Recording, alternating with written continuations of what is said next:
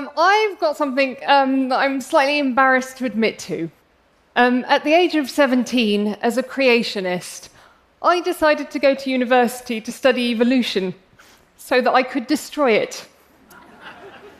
I failed. I failed so spectacularly that I'm now an evolutionary biologist.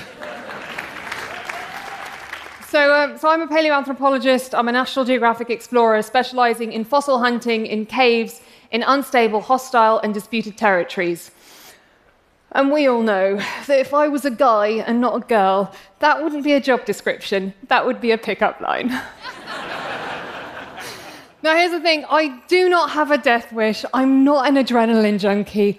I just looked at a map. See, frontline exploratory science does not happen as much in politically unstable territories. This is a map of all the places which the British Foreign Office have declared contain red zones, orange zones, or have raised some kind of a threat warning about. Now, I'm going to go out on a limb here and say that it is a tragedy if we're not doing frontline exploratory science in a huge portion of the planet. And so, science, science has a geography problem. Also, as a paleoanthropologist, guys, this is basically a map of some of the most important places in the human journey. There are almost definitely fascinating fossils to be found here. But are we looking for them? And so, as an undergraduate, I was repeatedly told that humans, be they ourselves, Homo sapiens, or earlier species, that we left Africa via the Sinai of Egypt. I'm English, as you can probably tell from my accent, um, but I'm actually of Arab heritage. Um, and I always say that I'm very, very Arab on the outside, you know, like I'm really, really passionate. I'm like, you're amazing, I love you. But on the inside, I'm really English, so everybody irritates me.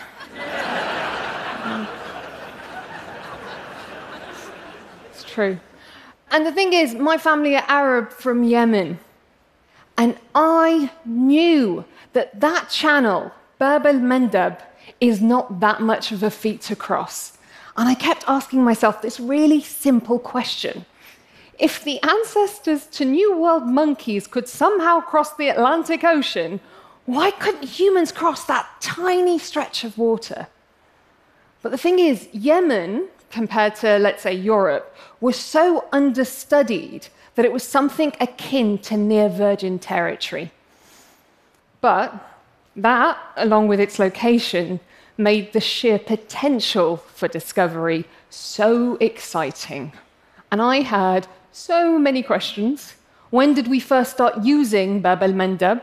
But also, which species of human beside ourselves made it to Yemen? Might we find a species as yet unknown to science? And it turned out I wasn't the only one who had noticed Yemen's potential. There was actually a few other academics out there um, but sadly, due to political instability, they moved out, and so I moved in. And I was looking for caves. Caves because caves are the original prime real estate.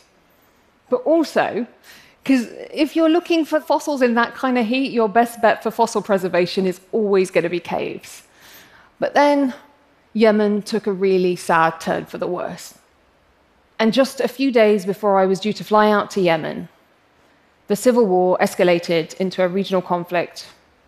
The capital's airport was bombed, and Yemen became a no fly zone. now, my parents made this decision before I was born that I would be born British. I had nothing to do with the best decision of my life.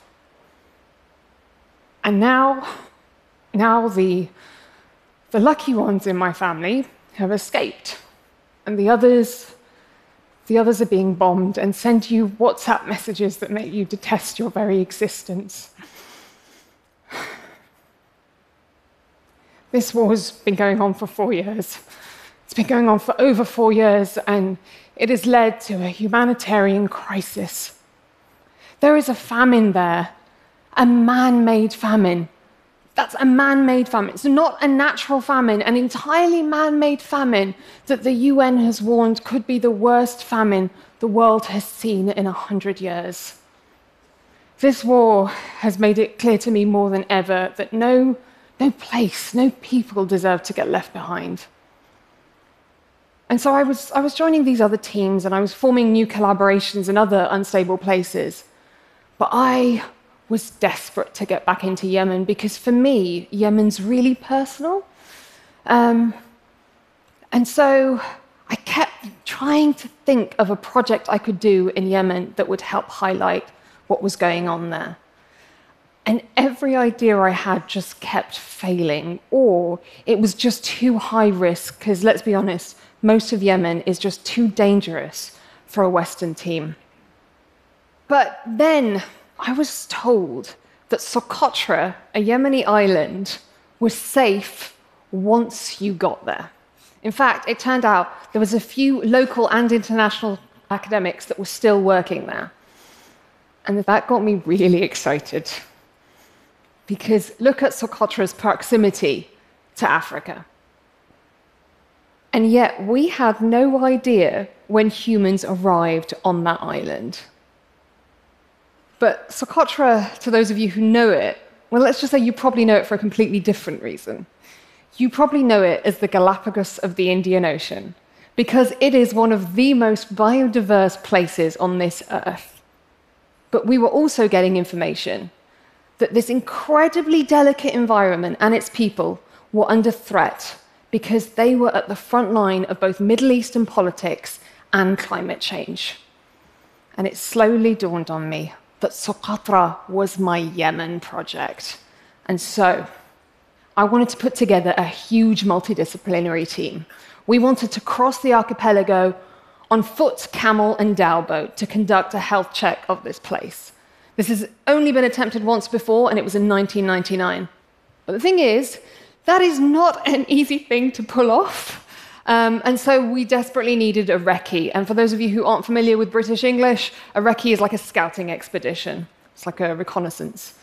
Um, and I often say that a really big expedition without a recce is a bit like a first date without a Facebook stalk. like it's doable, but is it wise?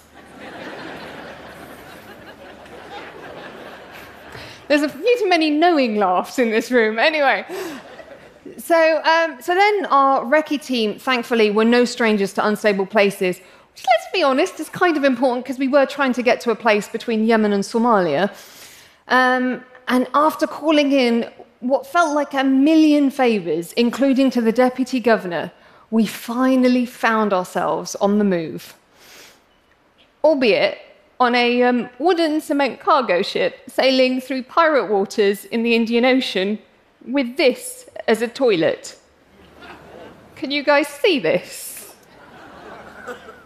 You know, um, you know how everybody has their worst toilet story? Well, I've never swam with dolphins before.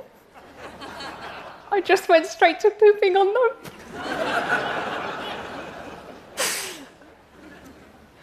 So, uh, and also, I genuinely discovered that I am genuinely less stressed by pirate waters than I am with a cockroach infestation that was so intense that at one point I went below deck and the floor was black and it was moving.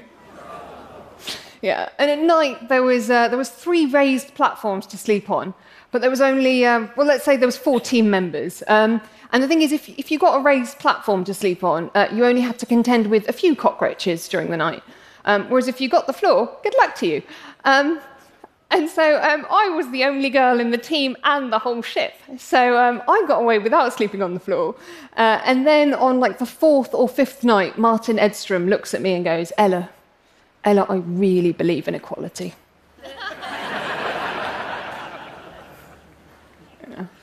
So um, we were sailing on that cement cargo ship for three days. And then we slowly started seeing land. And after three years of failing, I was finally seeing Yemen. And there is no feeling on earth like that start of an expedition. It's this moment where you jump out of a jeep or you look up from a boat and you know that there's this possibility. It's small, but it's still there that you're about to find something that could add to or change our knowledge of who we are and where we come from. There is no feeling like it on earth. And it's a feeling that so many scientists have, but rarely in politically unstable places. Because Western scientists are discouraged or all out barred from working in unstable places. But here's the thing scientists? Scientists specialize in the jungle. Scientists work in deep cave, deep cave systems. Scientists attach themselves to rockets and blow themselves into outer space but apparently, working in an unstable place is deemed too high risk. It is completely arbitrary. Look, who here in this room wasn't brought up on adventure stories? And most of our heroes were actually scientists and academics. Science was about going out into the unknown. It was about truly global exploration, even if there were risks. And so, when did it become acceptable to make it difficult for science to happen in unstable places.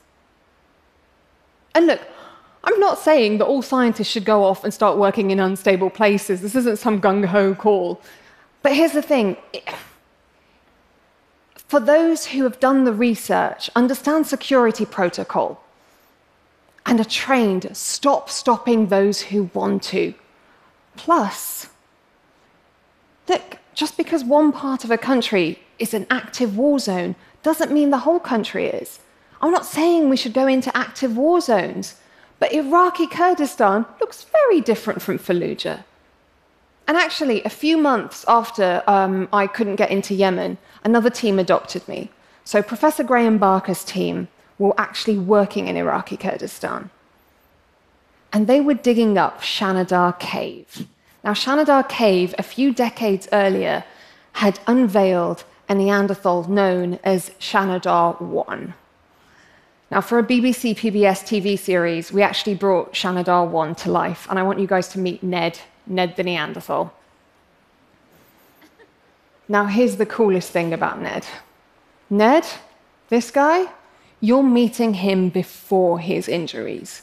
See, it turned out that Ned was severely disabled. He was, in fact, so disabled that there is no way that he could have survived without the help of other Neanderthals. And so, this was proof that, at least for this population of Neanderthals, at this time, Neanderthals were like us, and they sometimes looked after those who couldn't look after themselves. But Ned's, Ned's an Iraqi Neanderthal. So, what else are we missing? What incredible scientific discoveries are we not making because we're not looking? And by the way, these places, they deserve narratives of hope. And science and exploration can be a part of that. Um, in fact, I would argue that it can tangibly aid development. And these discoveries become a huge source of local pride. And that brings me to the second reason why science has a geography problem. See, we don't empower local academics, do we? Like, it's not lost on me that in my particular field of paleoanthropology, we study human origins, but we have so few diverse scientists. And the thing is, these places are full of students and academics who are desperate to collaborate.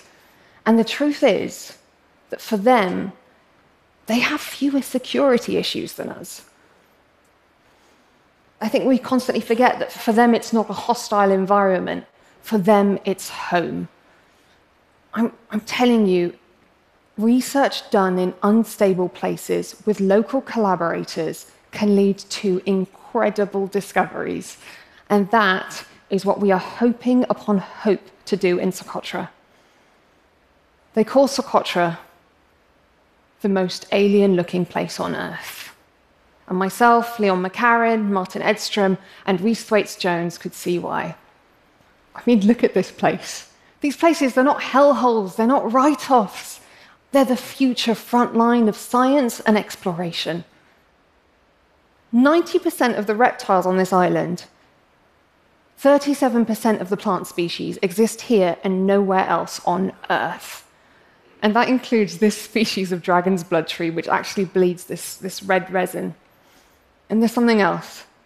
People on Socotra, some of them still live in caves. And that is really exciting because it means if a cave is prime real estate this century, maybe it was a few thousand years ago. But we need the data to prove it the fossils, the stone tools. And so our scouting team have teamed up with other scientists, anthropologists, and storytellers, international as well as local, like Ahmed Al Arqabi. And we are desperate to shed a light on this place before it's too late. And now, now we just somehow need to get back for that really big expedition. Because science, science has a geography problem. You guys have been a really lovely audience. Thank you. Thank you.